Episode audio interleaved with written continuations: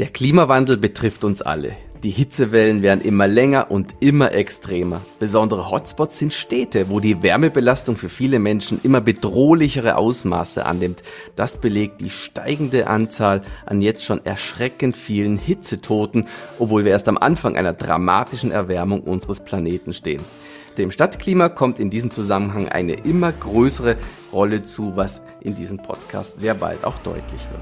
Mein Name ist Georg Haas und ich bin Meteorologe bei wetter.com. Im ersten Teil dieses Podcasts wollen wir erst einmal die Besonderheiten des Stadtklimas beleuchten mit der Fragestellung, warum es in den Städten eigentlich wärmer ist als auf dem Land. Zum Thema Hotspot Stadt gibt es zudem interessante Zahlen und Fakten, insbesondere auch mit Blick auf den Klimawandel.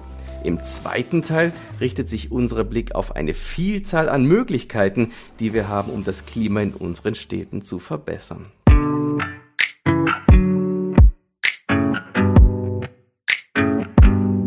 In vielen Regionen auf dieser Welt führen Menschen Krieg gegen die Natur, Krieg gegen die eigene Existenzgrundlage, als hätten wir zwei Erden. Aber es gibt auch Menschen mit einem grünen Herzen, wie zum Beispiel mein Kollege Paul. Paul Heger ist jetzt hier im Studio. Hallo Paul. Ja, hallo, danke für die wunderbare Begrüßung. Du, sag mal, äh, wie bist denn du eigentlich zu Stadtklima gekommen? Ja, Interesse für Stadtplanung und äh, Stadtarchitektur war eigentlich schon immer bei mir vorhanden und im Studium hatte ich dann die Möglichkeit, äh, mich im Bereich Stadtklimatologie zu spezialisieren und ja, da hat mich einfach die Begeisterung gepackt und bis heute nicht losgelassen und auch parallel zur Arbeit beschäftige ich mich sehr, sehr viel mit diesem Thema weiterhin. Ja, und eine wirklich äh, sehr springende Frage an der Stelle ist natürlich, warum ist eigentlich in so einer Stadt wärmer als im Umland? Genau, also da gibt's an sich erstmal drei Hauptgründe. Zum einen die Versiegelung der Stadt, zum anderen die Mehrfachreflexion und zum anderen dann auch nochmal die Materialien der Stadt. Um das jetzt mal ganz strukturiert abzuarbeiten, der erste ganz wesentliche Grund für die Ausbildung der sogenannten städtischen Wärmeinsel, so nennt man das, das ist wirklich, dass die Städte sehr stark versiegelt sind. Dort, wo ein Großteil der Oberfläche asphaltiert oder betoniert ist, fließt das Regenwasser vom Himmel erstmal oberirdisch ab oder landet in der Kanalisation. Und damit ist es, ja, ist das Wasser raus aus dem Stadtklimasystem. Auf dem Land ist es allerdings im Boden gespeichert. Strahlt die Sonne jetzt auf diesen Boden, geht ein Teil, ein sehr großer Teil dieser Energie in die Verdunstung des Wassers hinein. In der wasserarmen Stadt geht die Sonnenenergie dagegen schneller in die Erwärmung der Oberflächen und damit auch in die Erwärmung der Luft. Ja, du sagtest Verdunstung und Wasserkreislauf. Das ist, glaube ich, ähm, auch ein sehr, sehr schönes Beispiel, wenn man sich so einen großen Baum mitten in einer Stadt vorstellt, der am Tag, sagen wir mal, so 500 Liter Wasser einfach mal so verdunstet. 500 Liter Wasser, ein einziger Baum. Und dann ist so ein Baum tatsächlich so eine Oase in der Betonwüste. Denn man stelle sich vor, man müsste diese 500 Liter zu Hause auf dem Herd einfach mal so lange kochen, bis alles verdampft ist. Da braucht man wahnsinnig viel Energie. Und genau diese Energie wird, wenn der Baum jetzt nicht stehen würde da in der Stadt, direkt in Wärme umgesetzt werden und der Beton würde sich aufheizen und deshalb ist eben so ein Baum eine Oase in der Betonwüste. Was macht denn jetzt nun ähm, effektiv den Stadteffekt aus? Ja, zum einen haben wir halt diese Versiegelung, das, was du gerade schon äh, schön beschrieben hast. Zum anderen saugt die Stadt förmlich die Sonnenstrahlung auf wie ein Schwamm und die wird dann halt in Wärme umgewandelt. Man kann sich das so ein bisschen vorstellen, wenn wir in Gedanken jetzt mal zeichnen miteinander. Auf dem platten Land trifft ein gedachter Sonnenstrahl einmal auf die Oberfläche, ein Teil der Energie wird reflektiert und der andere Teil in Wärme umgewandelt. Die Stadt allerdings ist ja sehr rau mit all ihren Straßenschluchten und verwinkelten Gebäuden. Durch die Mehrfachreflexion des Sonnenstrahls zwischen den Häusern kann dann auch mehrfach Sonnenstrahlung in Wärmestrahlung umgesetzt werden. Bei jedem Auftreffen quasi. Und so heizen sich eben auch die Innenstädte mehr auf als das Umland. Es sei denn, Gebäude können Schatten spenden. Stichwort Schatten übrigens. Um die Überhitzung zu vermeiden, sind gerade in mediterranen oder arabischen Altstädten die Straßen ganz bewusst sehr eng angelegt. Da kommt die Sonne dann kaum bis zum Boden und zwischen den Gebäuden im Schatten ist es dann entsprechend kühler. Okay, durch die Strahlung erhitzen sich die Oberflächen und nun kommt es auf die Art des verbauten Materials an. Beton, Stein und Asphalt dominieren ja wirklich unsere urbanen Räume und heizen sich nicht nur stärker auf als Wälder oder Wiesen beispielsweise, sondern speichern zudem die Wärme besonders effektiv. So ein Ackerboden wird zwar auch sehr warm tagsüber, aber im lockeren Boden sind immer wieder Hohlräume und die isolieren in Richtung tiefere Bodenschichten. Dadurch kann der Ackerboden viel weniger Wärme speichern und dann entsprechend auch wieder abgeben. Beton als anderes Beispiel speichert sehr viel Wärme und kann diese Wärme in der Nacht Stück für Stück abgeben. Die Sonne ist dann als Wärmequelle nachts zwar weg, aber Boden und Wände wärmen. Das merkt man auch nach sehr heißen Tagen manchmal, wenn man an Gebäuden vorbeigeht oder sich auf eine heiße Straße setzt, wie viel Energie da noch rauskommt. Deswegen sind bei windschwachen Wetterlagen Städte vor allem in der Nacht deutlich wärmer als das Umland. Teilweise sogar bis zu 10 Grad. Also in der Stadt um 25 Grad Wärme, am Stadtrand relativ angenehm mit rund 15 Grad. Und das macht natürlich auch was mit uns, gerade wenn das nächtliche Lüften keine wirkliche Abkühlung mehr bringt. Ja, das ist der springende Punkt tatsächlich, dass äh, es diese großen Temperaturunterschiede in der Nacht gibt. Am Tag ist ja, das sehen wir ja auch immer an unseren Wetterdaten, die Temperatur in den Innenstädten wie im Umland relativ gleich, weil die Atmosphäre an heißen Sommertagen relativ gut durchmischt ist. Nur ist es eben so, dass der Beton eben nachts die Energie abgibt, die er am Tag gespeichert und dann ist es halt in den Innenstädten unerträglich warm. Und selbst in gut gedämmten Wohnungen weit oben sind die Temperaturen dann eigentlich viel zu hoch. Meine Frage an dich, wie wird denn das in Zukunft aussehen? Es wird ja im Zuge des Klimawandels nicht unbedingt besser. Ja, das äh, ist wohl leider so. Also die Zahl der Tropennächte und Hitzetage, sprich Nächte, die wärmer als 20 Grad sind und Tage, die heißer als 30 Grad sind, diese Zahl steigt durch den Klimawandel bereits jetzt. Und das eigentlich überall. Zudem nimmt die Neigung zu Hitzewellen zu. Einzelne Hitzetage verbinden sich quasi zu einer Reihe von drei, vier oder noch deutlich mehr Tagen. Und das gleiche gilt dann für die Tropennächte. Und der Körper, der kann sich zwischen diesen einzelnen heißen Tagen dann kaum noch erholen. Das ist wirklich problematisch. Darüber hinaus gibt es ja auch noch Orte, an denen die Gefahr von Hitze besonders hoch ist. In den Städten ist diese Gefahr größer als auf dem Land. Orte wie Hamburg oder München, die durch ihre geografische Lage im kühleren Norden oder im höher gelegenen Alpenvorland bisher noch keine Hotspots waren, die werden aber jetzt in der Zukunft immer mehr dazu, wie aktuell beispielsweise schon das Rhein-Main-Gebiet oder der Oberrhein.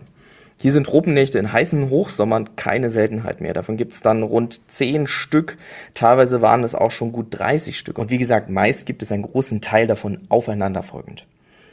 Unter anderem deswegen werden in absehbarer Zeit Klimaanlagen zu einer weiteren relevanten Wärmequelle. Je heißer es wird, desto mehr versuchen wir uns, die Räume ja kühl zu halten. Ja, und das hört sich leider nur auf den ersten Moment nach einer guten Lösung an. Äh, ja, Kühl Klimaanlagen kühlen zwar die Innenräume, erhitzen aber die Außenluft. Den Temperaturanstieg macht auch die Stadtvegetation dann nicht mehr so gut mit. Gerade nicht, wenn die Städte stark versiegelt sind und zusätzlich auch noch das Wasser fehlt. Stichwort Trockenheit, die wir auch aktuell ja erleben. Und wenn die Bäume verschwinden, kommt die Hitze umso mehr in Fahrt. Und ein ganz wichtiger Punkt, da Städte immer weiter wachsen und sich verdichten, wird der Temperaturanstieg des Klimawandels sogar noch gesteigert. Mehr Versiegelung, mehr Beton und beispielsweise weniger ja, wichtige Frischluftschneisen oder Grünflächen, die zugebaut werden.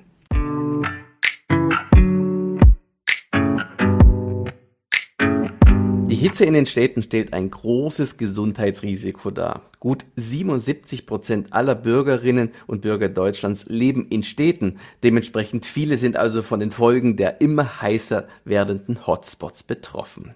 Hitze strapaziert das Herz-Kreislauf-System. Kreislaufprobleme ergeben sich aus der Überlastung des körpereigenen Kühlsystems und der häufigste Grund ist die Dehydrierung. Deshalb raten uns Mediziner an heißen Tagen dringend genug zu trinken, ansonsten kann der Körper nicht ausreichend schwitzen, wodurch die lebenswichtige Kühlung versagt. Typische Symptome durch Wärmebelastung sind Kopfschmerzen, Erschöpfung und Benommenheit. Besonders davon betroffen sind ältere Menschen und Personen mit chronischen Vorerkrankungen wie zum Beispiel Herz-Kreislauf-Erkrankungen oder Atemwegserkrankungen. Besonders kritisch sind länger anhaltende Hitzewellen. Gerade hier sind Tropennächte besonders gefährlich, da sich der Körper auch nachts nicht erholen kann. Viele Menschen leiden dann an Schlafstörungen, fühlen sich schlapp und erschlagen. Im Extremfall kann Hitze auch zum Hitzschlag und zum Tod führen, was leider jetzt schon viel zu oft passiert.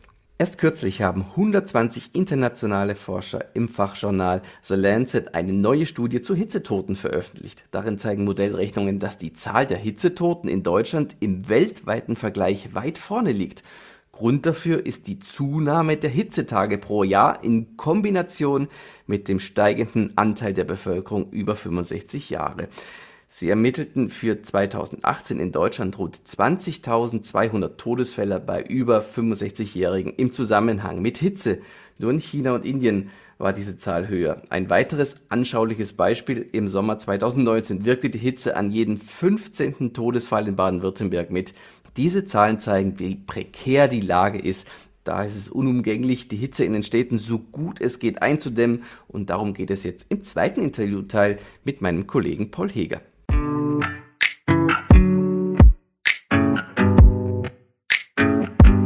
Paul, meine nächste Frage an dich ist, was kann unternommen werden, damit die Städte nicht so überhitzen? Ja, ich glaube, erstmal zu sagen ist, dass, dass es unheimlich viele Möglichkeiten gibt und dass das eigentlich die gute Kernmessage ist von dem ganzen Teil, der jetzt kommt.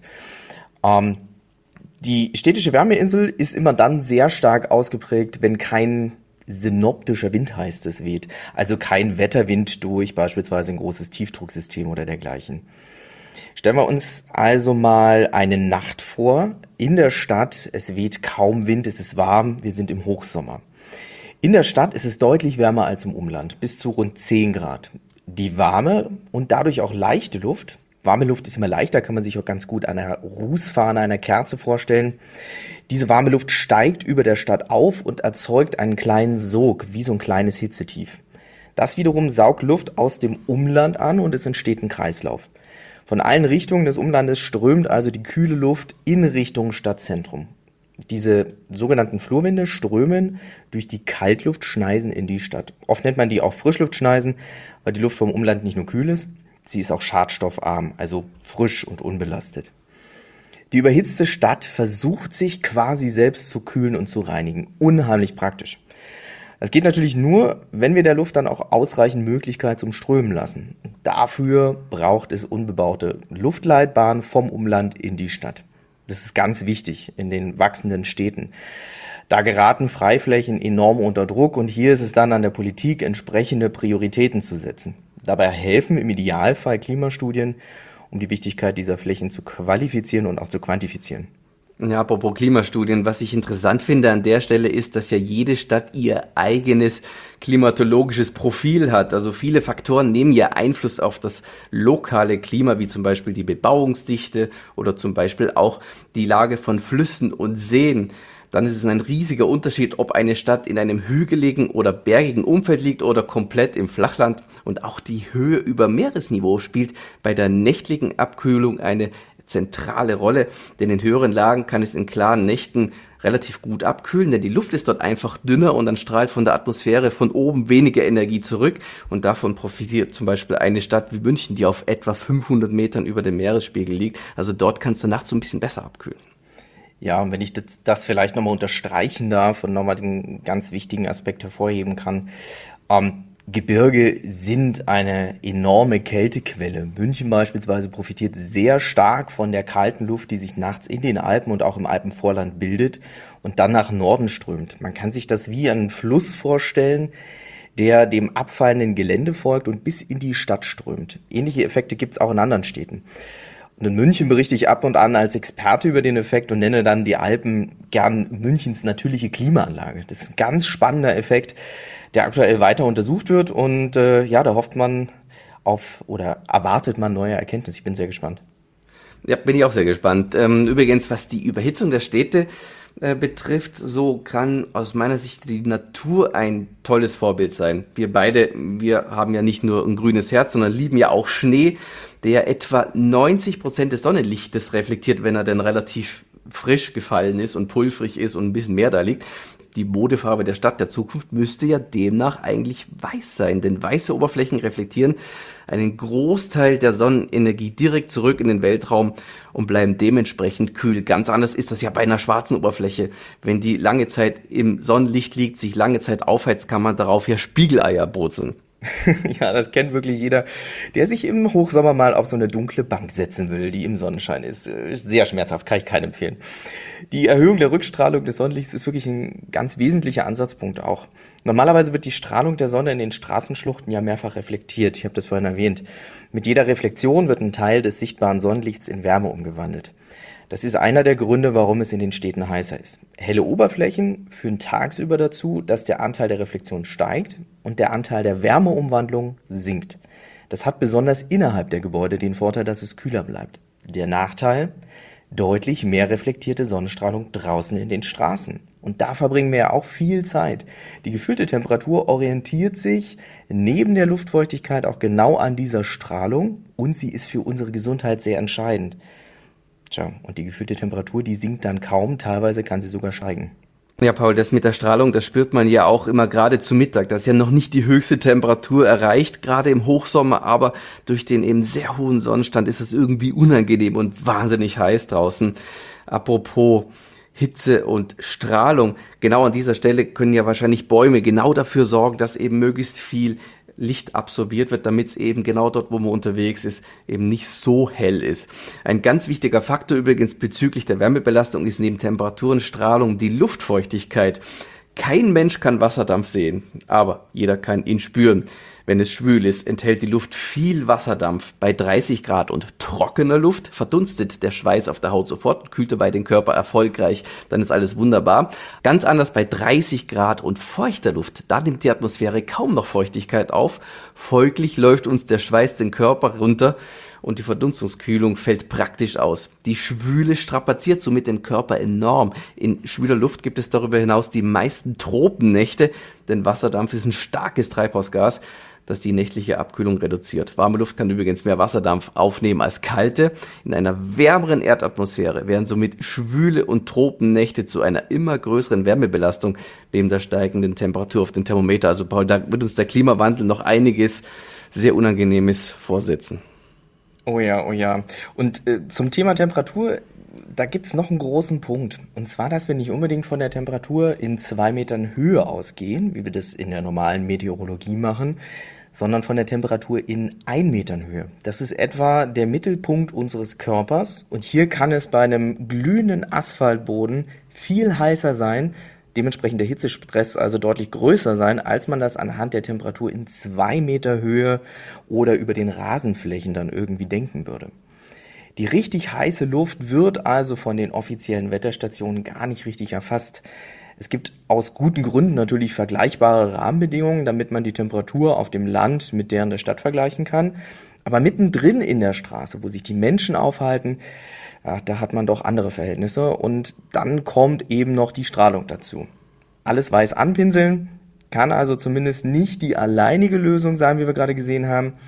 Was hilft, so banal das jetzt auch klingen mag, das ist Schatten. Das hat man früher auch schon gemacht. Denkt man mal an große Städte, große alte Städte, besonders in Südeuropa. Häufig gibt es da Bogengänge, sogenannte Arkaden. So kann man früher dann schon schattig, geschützt von A nach B durch die ganze Stadt. Wüstenstädte, anderes Beispiel, da waren wir vorhin auch schon mal, sind sogar so eng gebaut, dass oft gar kein direktes Sonnenlicht mehr in die Straßen unten vorankommt. Gut, ist jetzt vielleicht kein Modell für uns in Mitteleuropa, aber da helfen ja beispielsweise auch Sonnensegel. Ja, also mein persönlich liebstes Sonnensegel, Paul, das ist immer noch der große Laubbaum, der an einem heißen Tag 500 Liter Wasser verdunstet. Aber wie effektiv sind denn aus deiner Sicht städtische Grünflächen? Sehr, sehr effektiv. Stadtgrün ist und bleibt ein sehr umfassender Lösungsansatz. Bäume, Büsche, feuchte Rasenflächen, all das. Das sorgt für Kühlung durch Schatten und für Kühlung durch Verdunstung. Kennt jeder, der mal durch so einen Park geht. Es ist übrigens von großem Vorteil, viele kleine Grünflächen in einer Stadt zu haben, die miteinander durch grüne Wege verbunden sind. Idealerweise sind das dann auch gleichzeitig Frischluftschneisen, die in die Innenstadt hineinführen. Ein einziger großer Park in der Stadt, beispielsweise wie der Central Park in New York, der bringt zwar starke, aber auch nur lokale Effekte direkt im Park und am Rande des Parks. Dem Rest der Stadt bringt das relativ wenig. Ähm, liegt es jetzt nicht eigentlich auf der Hand, jeden freien Quadratmeter mit großen Bäumen zu begrünen? Ich hätte jetzt, bevor wir uns kennengelernt haben, gesagt, ja, auf jeden Fall, aber in unserer Vorbesprechung hast du gesagt, hm, ja, es ist nicht das Allheilmittel. Äh, ich hätte es früher auch gesagt, ähm, man muss da mit einem ganz klaren Jein antworten. Ähm, ja, gutes Beispiel, Frischluftschneisen. Die brauchen ja auch genug Platz, damit Luft einfach strömen kann. So ein Stadtwald beispielsweise ist total gut, kann aber in so einer Frischluftschneise hinderlich sein. Das gilt auch für enge Straßen. Ein komplett geschlossenes Baumkronendach wirkt quasi wie eine Decke. Die Luft unter den Bäumen kühlt nachts langsamer aus. Da muss man dann sich die Straßen genau angucken, die Durchlüftung und dann genau überlegen, ob das jetzt sinnvoll ist oder nicht. Und diese Bäume speichern übrigens auch, wenn sie sehr dicht sind, Luftschadstoffe des Verkehrs. Und da hätten wir gleich schon die nächste Problematik der Städte. Feinstaub, Stickoxide, all das fordert ja auch viele Erkrankungen bis hin zu Todesfällen. Spannend, dass Bäume eigentlich sowas begünstigen können. Ähm, denkt man vielleicht gar nicht dran, ich auf alle Fälle früher nicht. Es gibt also keine wirkliche Universallösung. Der Mittelweg und die Kombination aller bzw. vieler Methoden maßgeschneidert immer für das entsprechende Stadtviertel. Das ist die Lösung. Wie kann man sich das vorstellen? Mal ein Beispiel. Wenn die Straße zu eng ist, könnte man mit hellen Oberflächen arbeiten und gleichzeitig den nördlichen Straßenrand mit Bäumen bepflanzen. Die Durchlüftung bleibt dadurch halbwegs vorhanden. Der südliche Straßenrand ist meist eh im Schatten der Gebäude. Im Norden bestatten dafür dann die Bäume und gleichzeitig können sie auch die Strahlung der helleren Fassaden aufnehmen. Also Paul, wenn ich das richtig verstehe, ist die Modefarbe weiß bei den Fassaden quasi gesetzt. Inwieweit kann uns nun aber eine bessere Auswahl von Baumaterialien eventuell helfen? Beton ist ja unglücklicherweise ein sehr guter Wärmespeicher, wie wir vorhin gelernt haben. Ja, also helle Fassaden sind halt eines von vielen Instrumenten, Fassadenmaterialien ein weiteres. Man wird jetzt einen Altbau beispielsweise nicht seiner Fassade berauben hoffentlich. Ich finde Altbauten so, wie sie sind, sehr schön. Ähm, aber man kann da natürlich dann die Fassade heller gestalten. Bei Um- und Neubauten ist allerdings ganz klar, die Materialwahl ist entscheidend. Und nicht selten ist das sogar wichtiger als die reine Farbe der Wand. Da gibt es eine wunderbare Möglichkeit und die, das kennen die meisten, heißt beispielsweise Holz. Holz ist nicht nur super ökologisch und speichert Kohlendioxid, wirkt also auch aktiv gegen den Klimawandel. Holz isoliert auch sehr gut das Innere und speichert deutlich weniger Wärme im Äußeren. Ja, Holz ist wirklich ein klasse Baumaterial, aber es gibt auch interessante Alternativen. Stoffe wie Biological Concrete, also biologischer Beton, der deutlich grobporiger ist, also weniger Energie aufnehmen kann bzw. speichert, besser isoliert, indem dann auch Moose und andere Pflanzen direkt wachsen können. Ähm, dieser Baustoff speichert Wasser, kühlt also dadurch. Sehr, sehr spannend das Ganze. Ja, und begrünte Fassaden haben ja auch Potenzial. Die Begrünung von Fassaden und Dächern ist übrigens auch ein wichtiges und häufig etwas falsch eingeschätztes Thema. Diese Begrünung isoliert wunderbar die Gebäude. Im Inneren bleibt es dann im Sommer kühler und im Winter bleibt es wärmer. Dadurch wird viel Energie für Klimaanlagen und Heizung eingespart. Und das ist super wichtig im Kampf gegen den Klimawandel. Die direkte kühlende Wirkung außerhalb der Gebäude, die ist allerdings oft überschaubar. Die Kühlung findet hauptsächlich direkt an der Wand oder im Höhenniveau des begrünten Daches statt. Mehr Grün ist also sicher besser als weniger. Die Vorteile von Grün, Paul, überwiegen somit ganz klar, oder? Ja, und das ist ja das Tolle. Wir betrachten Grün oft viel zu eindimensional. Gebäudebegrünungen wirken beispielsweise wie ein Luftfilter in der Stadt. Mal ein Beispiel. Nur ein einziger Quadratmeter Dachgrün kann im Jahr rund 10 Gramm Feinstaub filtern. Das ist fast wie ein Esslöffel voll, der sonst in der Luft umher schwirrt und den wir einatmen. Dieser eine Quadratmeter kann knapp ein Kilogramm CO2 aufnehmen, den Stadtlärm um 20 Dezibel mindern und Lärm ist auch ein großes Gesundheitsrisiko in den Städten und er kann unter anderem rund 30 Liter Regen zurückhalten. Ja, Paul, mit dem Regen sprichst du, glaube ich, einen sehr, sehr wichtigen Punkt an. Gerade in Zeiten des Klimawandels werden ja Starkregenereignisse immer häufiger, immer heftiger, weil ja eine warme Erdatmosphäre einfach mehr Wasserdampf verdunsten, transportieren und wieder ableeren kann. Und Starkregenereignisse verlangen letzten Endes eine geringere Versiegelung der Städte. Also somit hat Grün natürlich auch seine Vorteile.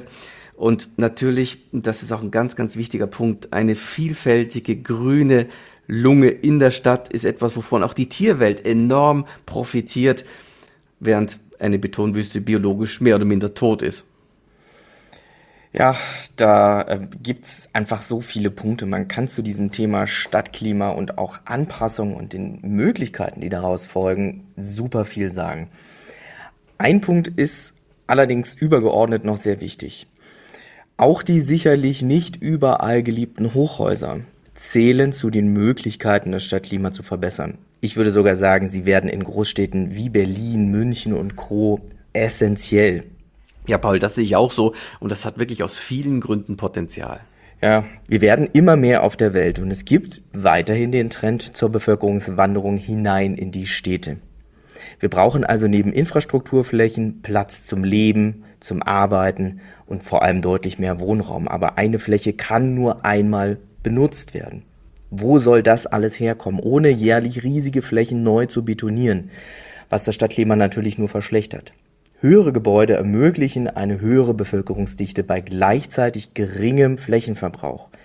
Die Hochhäuser müssen ja nicht überall gleich 100 Meter hoch sein, aber stellt man sich vor, in einem 10 Etagen Hochhaus bekomme ich natürlich bei geringem Flächenverbrauch locker 50 bis 100 Wohneinheiten unter. Und jetzt stellt man sich die Fläche vor, die ist gleichzeitig für so viele Doppelhaushälften oder zwei oder drei Geschösser bräuchte. Wir benötigen die Fläche als Platz für Stadtgrün, für Frischluftschneisen etc. Ja, finde ich persönlich einen sehr, sehr wertvollen Ansatz, tatsächlich auch die Höhe des Raumes zu nutzen, eben auch die dritte Dimension, die du vorher schon mal angesprochen hast. Letztendlich tut ja das Grün auch der Seele gut. In blühenden Oasen ist der Erholungswert ja viel größer als in trostlosen, ich sage ja immer Betonwüsten. Was mich jetzt persönlich freut bei diesem Podcast ist, dass wir dem menschengemachten Klimawandel nicht völlig hilflos ausgeliefert sind und es lokal vielfältige und wirklich wirksame Handlungsspielräume gibt. Tja, jetzt braucht es also noch die Entschlossenheit, um das alles umzusetzen. Ja, Paul, das sehe ich genau wie du. Mit der Optimierung des Stadtklimas lindern wir im Grunde genommen ja nur die Symptome des menschengemachten Klimawandels. Die Ursache der drohenden Klimakatastrophe ist das zusätzliche CO2 in der Atmosphäre. Also im Interesse von uns und vor allem von nachfolgenden Generationen bleibt uns keine andere Wahl, als regenerative Energien einzusetzen und auf das Verbrennen von Kohle, Öl und Gas gänzlich zu verzichten. Auch hier besteht wirklich global dringendster Handlungsbedarf, da gehe ich voll mit. Und hier zeigt sich gleichzeitig auch wieder eine große Chance, denn gerade in den Städten, diese ganzen vorgestellten Methoden tragen auf die eine oder andere Weise auch zur Reduzierung der Treibhausgasemissionen bei. Das schenkt mir persönlich immer wieder Hoffnung um nicht zu sagen, so ein bisschen vorsichtige Zuversicht. Ja, Zuversicht ist ein schönes Wort, Paul. Zum Optimismus sage ich ja immer, gibt es keine Alternative. Jedenfalls hat es mich riesig gefreut, Paul, dass du mit deinem grünen Herzen heute bei uns warst im Podcast. Und an dieser Stelle wünsche ich allen, die uns zugehört haben, eine gute und gesunde Zeit.